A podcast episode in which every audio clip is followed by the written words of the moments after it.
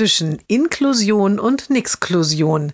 Jeden Montag eine neue Geschichte im Blog von Kirsten mal zwei. Heute? Der Junge hat einem Klassenkameraden einen Brief geschrieben, weil der im Krankenhaus war. Es war ein Brief, den er ganz allein formuliert hatte.